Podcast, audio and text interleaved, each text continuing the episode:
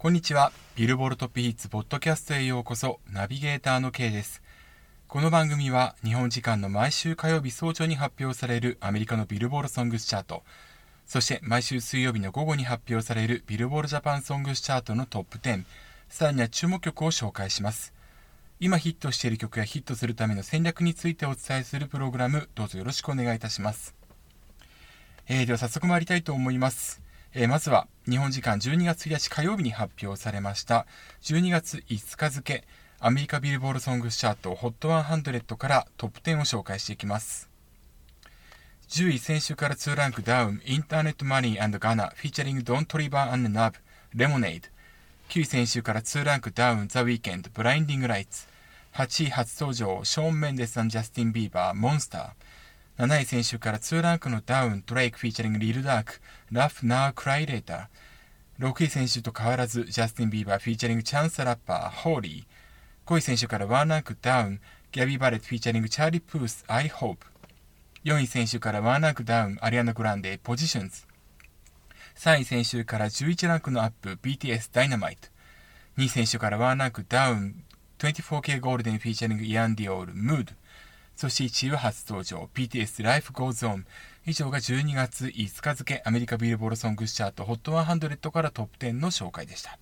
というわけで BTS が1位、それから3位とトップ10 2曲入っているという状況です。えこれはこの日付のアルバムチャートで、えアルバム B が初登場1位を記録したということで、このタイミングで、え、リードシングルである Life Goes On、それから一番最初に、え、シングル化された Dynamite、こちらの方が上がってきているという状況ですね。えー、これで数々の記録を BTS は、えー、作り上げております。まずあの、この Life Goes On、3曲目の首位となった曲なんですけれども、えー、ダイナマイトが9月5日付で、それから Jawsh 685とジェイソン・デルーロ、Savage Love、Laxed Siren Beat に BTS が、えー、リミックス版として参加したバージョン、こちらがその、えー、リミックス加算に伴って1位になったと、えー、いうことがありまして、ちょうど3ヶ月、えー、ダイナマイトのの1位からちょうど3ヶ月後に今回、 Life Goes On 1位になったということで、3ヶ月間で3曲ナンバーワンが生まれたということになります。で、この3ヶ月で3曲首位獲得っていうのはですね、えー、あのビージーズ以来と。で、このビージーズに関しましては、映画サタデーナイトフィーバーのサウントラックがリリースされて、まあ、そこからですね、How Deep Is Your Love、Staying Alive、Night Fever、まあ、どれも本当にあの名曲なんですけれども、こちらが77年の12月24日付から78年3月18日付まで、えー、1位を送り込んでいて、まあ、この 2, 2ヶ月3週間以来となる短い記録という形となります。で、BTS はえー、 Life Goes On が初めての、あ、失礼しました。ダイナマイトが初めての1位ですから、初めて1位を取ってからの3曲という風になりますと、ビートルズに次ぐ記録という形になります。ビートルズは1964年の2月から4月、わずか2ヶ月と3日間で記録を作っているということなんですね。でちなみに今年2曲、えー、失礼しました。3曲1位を獲得しているのは、アリアナ・グランデに次ぐ2組目となりますし、あと、この1年間、まあ、年度は違うんですけれども、2020年の1年間に3曲、え1位獲得しているグループ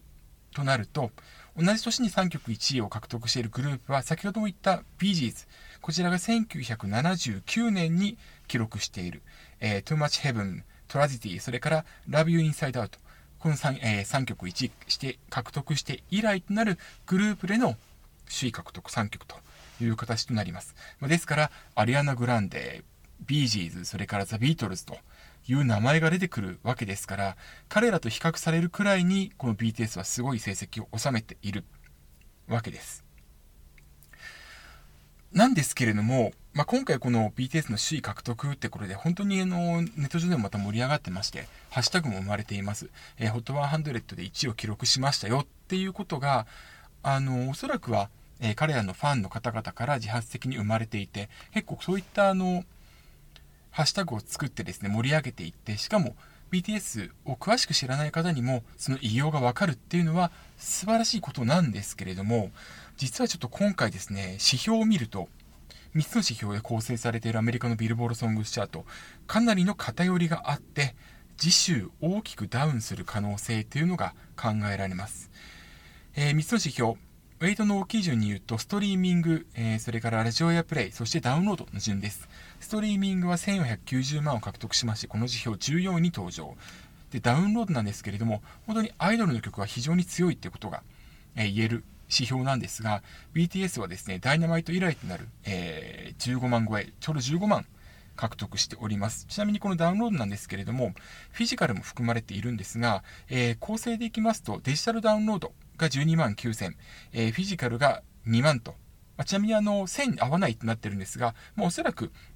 2つ加算すれば、ほぼ15万くらいになるだろうというふうに見られております。えー、フィジカルに関しましては、えー、カセットテープ6ドル98セント、レコード 7, 7ドル98セントで販売されておりまして、えー、こちらの方が加算されているという状況です。あと、デジタルダウンロードに関しましては、通常99セントか1ドル29セントのところが、えー、69セントで安価販売されている。これもダイナマイトもそうだったんですよね。まあ、そういった戦略をとっているということなんですが、えー、これ今回ちょっと非常に問題だなと思っているのがですね、えー、っと、ラジオやプレイなんですね。41万っていう数字なんです。これがですね、今回あの、初登場1位獲得している曲っていうのが今2桁、11曲あるんですけれども、この中でもとりわけ低いという数字となっております。で、まあ、おそらく考えられるのは、えー、アルバムから、まあ、リード曲というふうな位置づけなんだけれども、まずダイナマイトの方が、えー、先週の段階で11位かな、11位までラジオエプレ上がってるんですけれども、そちらの方にもしかしたら集中してオンエアがされたかもしれないし、で、えー、ダイナマイトに関しては英語の曲で、おそらくこれはアメリカのラジオ局を意識しての英語曲なんだろうなというふうな見方もされているんですが、一方で Life Goes On はそのほとんどが韓国語で歌われているナンバーなんですね。で、ラジオ局ではその韓国語の曲について敬遠した可能性があると。えっと、一部あの自分に指摘してくださった方は差別だというふうな表現を用いていたんですけれども、まあ、差別かどうかは分かりませんけれども、ただ、もしかしたらその敬遠っていう、えー、一部にはその否定的な見方をするラジオ局があったのかもしれません。えー、結構ちょっとびっくりしたのはですね、集計期間、ラジオ、えー、集計対象のとなるラジオ局っていうのが大体1000ぐらいあるんですけれども、この中で、えー、2桁再生、えー、2桁オンエア、回数オンエアした放送局は、オクラホマ州にある放送局だけなんですね。1曲だけ。で、ここでの、えー、オンエア回数は13回なんです。あとは1桁。まあ、もしくは0もあると思います。で、この41万っていうのは、えー、実際のオンエア回数ではなくて、どれだけの方に届いたか、例えば聴取率ですとか、えー、聴取可能エリアの人口を加味した総インプレッション数で示されているんですが、それにしてもこの数は非常に低いということが言えます。まあ、ちょっと非常に低いっていうのはちょっと言い過ぎかもっていうふうに言われるかもしれないんですが、なぜそういうことを言うかというとですね、えっと、これまでこの今年の1位、初登場1位獲得曲の中で、ラジオやプレイが突出して低かった曲として挙げられるのが、えー、6月27日付で1位になった69とニッキー・ミナージのトロルスっていう曲がありました。で、この69っていうのは、えー、と非常に素行不良で知られている方で、実は逮捕されていて、ところがその逮捕された、で収容された刑務所が、まあ、コロナ禍に対応できないということを理由に釈放されたっていうような話なんですよね。で、えー、いわゆるまあシャバに出てきまして、で、彼がその新しい曲で GOOBA という曲を出したんだけれども、初登場3位だったと。で、これが、えー、ジャスティン・ビーバーとアリアナ・グランデの Stuck with U が初登場1位で、まあ、この時にフィジカル施策という、えー、ホームページで、えフィジカルを売って、まあ、その、えーと発送ではなくて、え購入段階でカウント、売上がカウントされた他に、その発送までの間に楽しんでもらうと用意されたデジタルダウンロードについてもカウントされるという、いわゆる二重取り施策っていうのが、まあ、この秋まで有効に作用したんですね。それをうまく利用して、スタックイズが1になったんですけれども、これを不正だというふうに言ったんです。ただまあこれに関しては、アリアナ・ジャスティンも違うって言ってますし、アメリカビルボードもこれは違うという見解を出していたんです。で、その後に、この69はニッキー・ミナージュをフィーチャーした、えー、トロルスナンバーで、フィジカル施策を実は使ってですね、えー、ダウンロード11万6000で高い数字を獲得しまして、で、えー、1位になったんですが、翌週34位に大きく落ちてるんですね。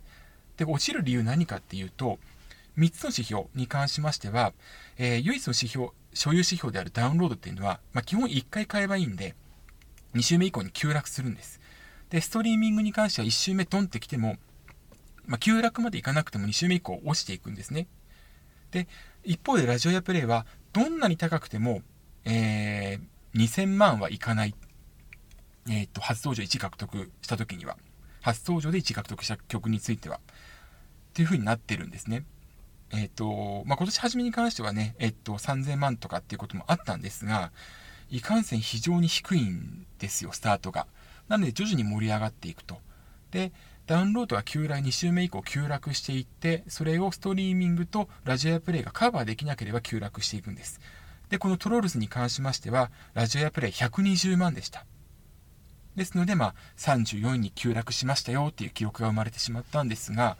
この数字よりも今回のライフゴーズンは非常に極めて低いんですね。素行不良っていうこともないので、BTS に関してはなぜここまで落ちるのかっていうのは非常に、まあ、不可解というか、まあ、だとすれば、その差別的だっていうふうな、えー、ラジオ局の差別的な見方があったんだっていうふうに思われてもおかしくないと思うんですが、ちょっとこの辺が非常に気になるので、えー、次週以降、ラジオが盛り上がっていかなければ、急落っていうことはおそらくあり得ると思います。で、さらに言えば、実はあの、今回ですね、確か12なんですが、えー、マライア・キャリーの All I Want for Christmas is You 恋人たちのクリスマスも上がってきてますし、えー、ブレンダリーもはじめとして、えー、上位50位以内にも10曲近くこのクリスマスソング今回入っているんですね。で、クリスマスソングが入ってきていて、来週以降また上がってくるとなると、そのクリスマスソングにも押し出される形でダウンが、ダウン幅が大きくなるので、えー、BTS に関しましては今回 Life Goes On 2週目以降もしかしたら Trollz よりも、えー、ダウン幅大きくなる可能性っていうのが実はあります。まあ、なので、えー、ダウン、え、ダイナマイトという曲で取ったように、リミックスナンバーを相次いで投入するっていうことができれば、とどまれるかもしれないんですけれども、ちょっとこの辺が、えー、わからないという状況ですね。ちなみに先ほど、えー、 Life Goes On の数値について改めてお伝えしますと、えー、ストリーミング1490万、ダウンロード15万、ラジオエアプレイ41万とお伝えしましたが、一方今回8位に初登場しましたショーン・メンデスジャスティン・ビーバー、 Monster。こちらに関しましては、ストリーミング1910万、ダウンロード1万7000、ラジオやプレイは1910万となっておりますので、来週この曲がトップ10を仮に逃しても、またあの、上昇するだろうということは、このラジオプレイの高さからも示されています。まあ、実際にあの、まあ、他の作も取ったんだけれども、ジャスティン・ビーバーとチャンス・ラッパーのホーリーに関しましては、またトップ10に上がってきていて、今いい位置まで来てるので、えー、モンスターに関してもそういった動きをするんじゃないのかなというふうに思われます。ちょっとですから今回あの BTS の Life Goes On に関しましては、まあ、ファンの方々が1位獲得おめでとうっていう声も上げて、すごく多く上がっているのはすごく理解できるし、えー、1位というのは確かに素晴らしいことなんだけれども、その先を見据えて、えー、どういうふうにしていけばいいのかってことを考えるっていうようなフェーズに来てるのかなというふうに思っております。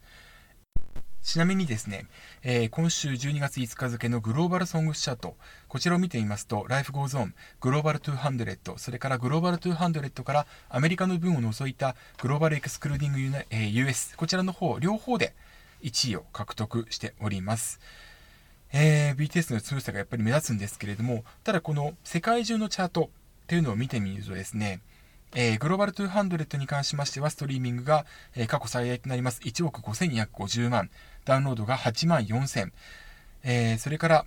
え、グローバルエクスクルーディング US に関しましては、え、ストリーミング1億3780万、ダウンロード4万2000という風になっております。アメリカの数字が突出しているのは、アメリカのチャートに関しましては、そのアーティストのホームページで買った分に関しても、え、集計対象にするんですけれども、このグローバルチャートに関しては、えー、主要なデジタルプラットフォーム、iTunes Store ですとか、えー、あとは Spotify ですとか Apple Music ですとか、そういったところの分のみをカウント対象にするので、まあ、こういったダウンロードの数字についてはそういった誤差が出て、誤差というか差が出るんですけれども、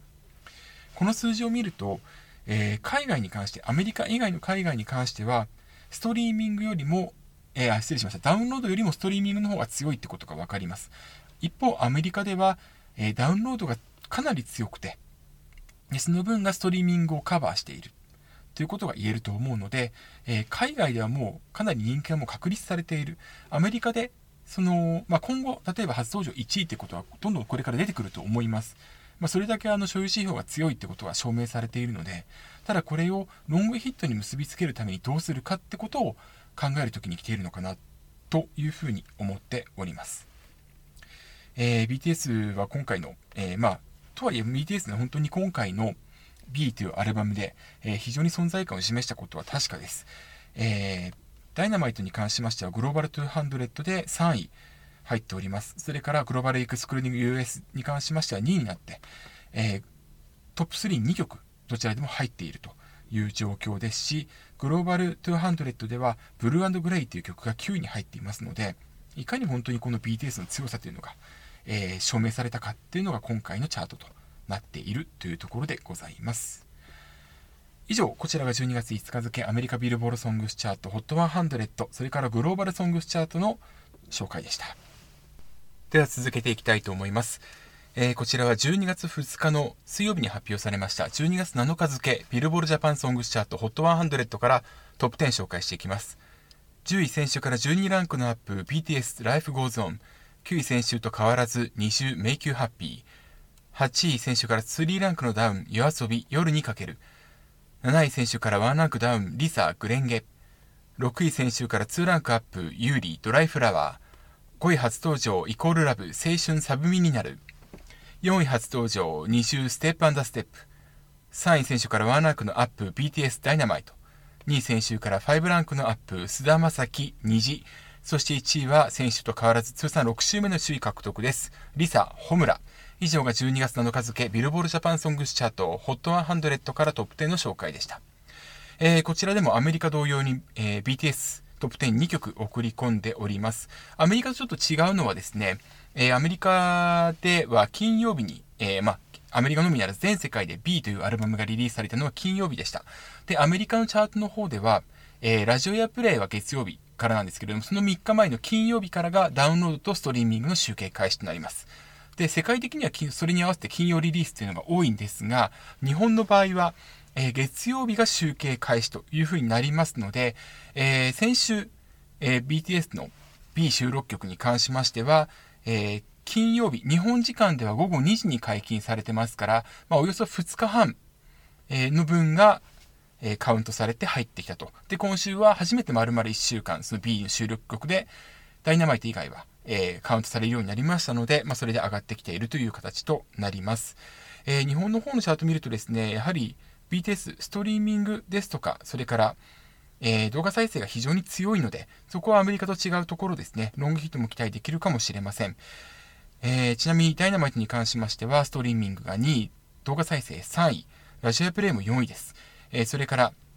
えー、 Life Goes On に関しましては、動画再生が5位、え、それからストリーミング9位、ラジオエアプレイも9位ということで、え、2曲ラジオエアプレイでトップ10に果たすということもなかなかないことですから、まあ、これは非常に日本、アメリカと異なって、まあ、世界、アメリカ以外の国の動向と日本は近いのかなというふうに思っております。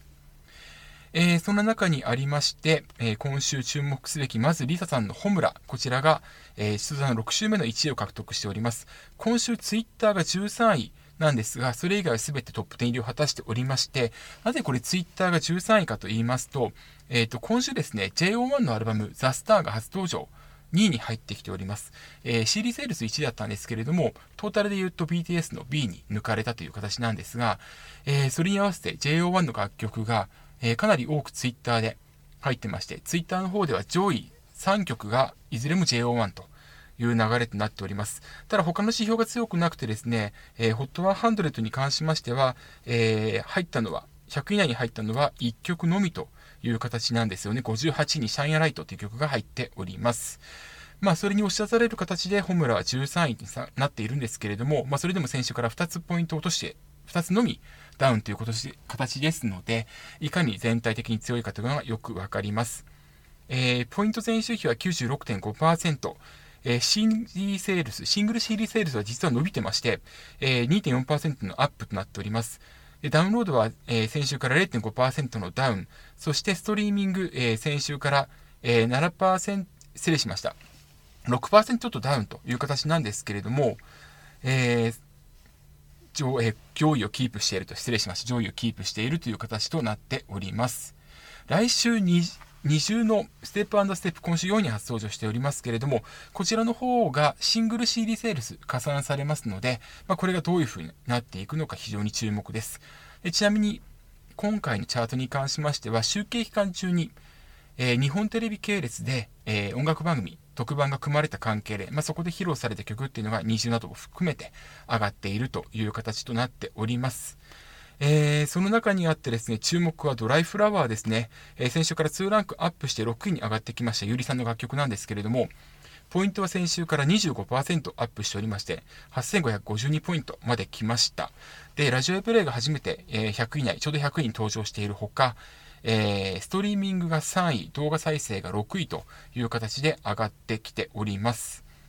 えー、ダウンロードセールスの方は先週から23%以上上がっておりまして、ストリーミングの方も先週から24%以上上がっているという状況です。こちら今後の台風の目となるか注目で、えー、ちなみに、これ録音している12月2日、この前の日、1日の火曜日に、えー、ゆりさんですね、YouTube で、YouTube ライブの方を行っておりましたので、まあ、それも影響してくるのかなというふうに思っております。あと伸びてきているところと言いますとですね、えー、先週から2ランクのアップで11位に平井大さんのスタンバイミースタンドバイユー、12位に5ランクアップで世界の終わり、サイレントが入ってきていますね。で、えっと、今後これらの曲がブレイクするだろうっていうことは先月、えっと、自分ブログの方で書きましたので、よかったらチェックしていただきたいんですけれども、えー、ポイントの上がり幅でいきますと、サイレントに関しましては先週から32.8%アップしております。えー、それとですね、えー、もう一曲でいきますと、平井大さんのスタンバイミスタンドバイユーは20%アップです。えっ、ー、と、スタンドバイミスタンドバイユーに関しましては、ミュージックステーションで披露されたということも影響をしております。実はあの、今日ですかね、新えっ、ー、と、今週、新しい曲、え冬の曲をリリースしているんですけれども、まあ、おそらくはその、サブスクエスとかの好調を受けて、スタンバイミスタンドバイユーを平井大さん披露したというふうに考えられます。あと上がってきてるのはですね、呪術廻戦のアニメのテーマソングとあります、なっております、イブの開会期間。こちらがですね、ポイント、まあ、今週はですね、1.1%のみの上昇となっているんですけれども、えー、15位とワンランクダウンしながらも好調キープ。ただ動画再生が100以内からも300以内からもちょっと消えてるのは気がかりなところです。えっ、ー、と、実はですね、今週、そのビルボードソングスチャート、今週から新年度に入ったことに合わせまして、新しく5つチャートができました。で、その5つっていうのが、 Artist 100、Top User Generated Songs、Heatseekers Songs、それから HOT100 リリシス、リリシス、失礼しました、リリシス、それから HOT100 コンポーザーズという5種類で、えー、 Lyricists Composers に関しては作詞家作曲家ベースのチャートとなっておりますし、 Artist 100に関しましては、ソングスチャートとアルバムチャートのポイントを合算したもの、アーティスト別にあったというもので、これはアメリカの方でもありますね。そして、えー、ヒーツシーカーズ、こちらはですね、えっ、ー、と、すでに TikTok を、えー、ビルボールジャパンの方が公式で運用し始めてから、まあ、えー、そのタイミングでもうすでに先行で公開されていたものだったんですけれども、ラジオ、ダウンロード、ストリーミング、週間動画再生数を集計して、え、急上昇中の新人アーティストを抽出。ただ、ルールとしましては、えー、その最新週を含む3週連続で、HOT100 で1指標でも300位内圏内にチャートインした楽曲であること、それから Heatseekers にチャートインした後に、HOT100 のトップ20以内に一度でも入ったアーティストを除くということで、えー、ですから、えー、まあ、他にも条件があるんですけれども、例えばここで優里さんのドライフラワーは外れているという形になりますよね。はい。そしてもう一つなんですけれども、 Top User Generated Songs っていうのがあります。これはですね、す、えー、で、に、えーと、9月かなの段階でアナウンスされているんですけれども、えー、ビルボードの、ビルボードジャパンの方では、動画再生、それからストリーミングもそうなんですけれども、YouTube にアップされた UGC、 User Generated Contents、いわゆる、えー、ユーザー生成コンテンツ、歌ってみたとか踊ってみたっていった動画に関しましては、新年度からはですね、えー、動画再生、それからストリーミング指標、こちらから外れることになって、独自のチャートとして、えー、UGC のみのチャートというのを作って、まあ、これはすなわちネット上でのバズを可視化したチャートというふうに出ており、えー、いうふうに、えー、伝えています。新しいそのチャートを見てみますとですね、えっと、こちらのチャートでは、えっと、1位が、えー、 Kanaria の KING、2位が King & Prince の I promise、3位が YOASOBI 夜に駆けるという形となっておりまして、えっと、こちらの方にも開会期間入ってるんですよね。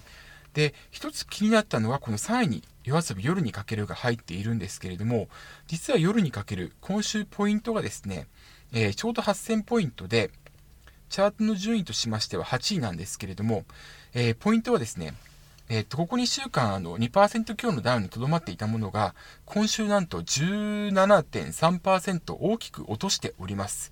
で、動画、えっと、見てみますと動画の方では2位から9位に、それからストリーミングは3位から6位に下がっているので、もしかしたらこれ、えー、UGC 外したことによって、えー、影響が大きく出た曲の一つなのかなというふうに思っております。おそらくはそういったの、例えば TikTok ですとか YouTube の動画で、えー、まあ、個人的にはあのブログで愛される動画っていうふうに言ってるんですけれども、そういった曲に関しては下がりやすい傾向があるのかなというふうに思っております。えー、次週以降の動向も私こちらの方も、えー、HOT100、それからトップユーザージェネレートソングス、両方ともチェックしていきたいなというふうに思っております。以上がえ12月7日付のビルボールジャパンソングチャート HOT100 トップ10の紹介でした。あ、あと失礼しました。虹が上がってるんですよね。須田正樹さんの虹。えシングル CD セールスに伴いましてポイントも大きく伸ばしております。えー、ポイント前週比に関しましてはですね、161.1%、えー、CD が5位、ダウンロード2位、ストリーミングが5位、ラジオが1位、ルックアップ3位ということで、えー、カラオケも今回初めて300位以内に入ってきているということと、ツイッター、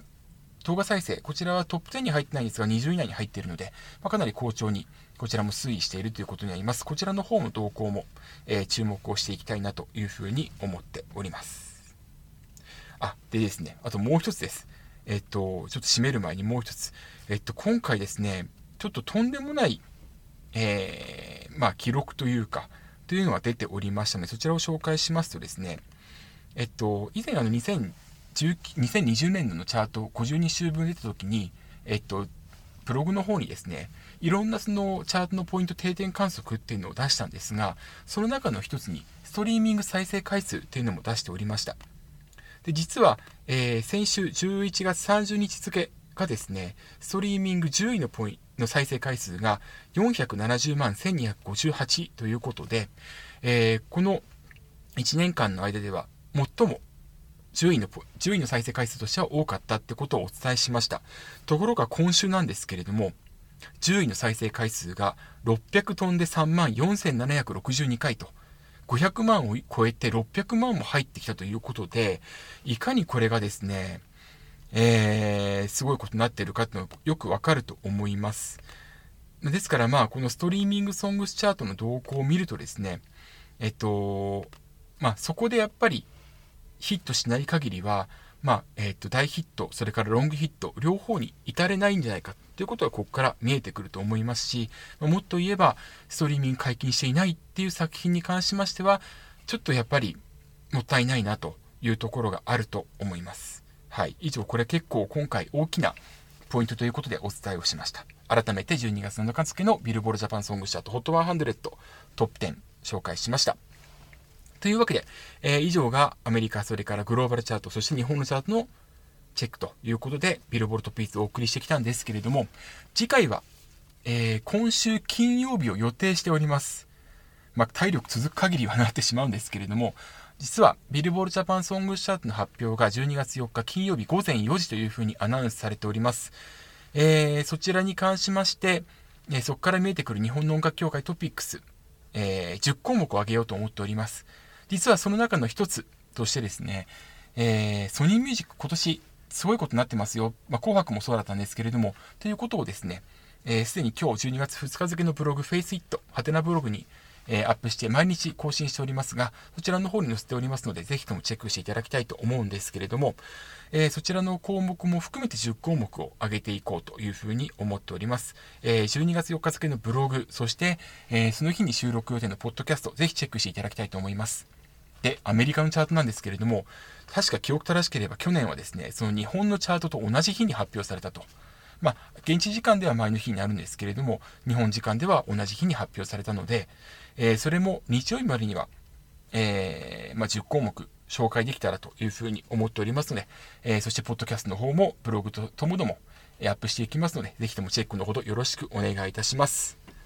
というわけで、アメリカ、日本のチャートをお伝えしました。え、また来週も、えー、来週もまた、来週の水曜日にまた、えー、新しい週の分を紹介しまして、今週に関しましては、これから年間チャート紹介します。ぜひチェックのほどよろしくお願いいたします。ここまでのお相手は K でした。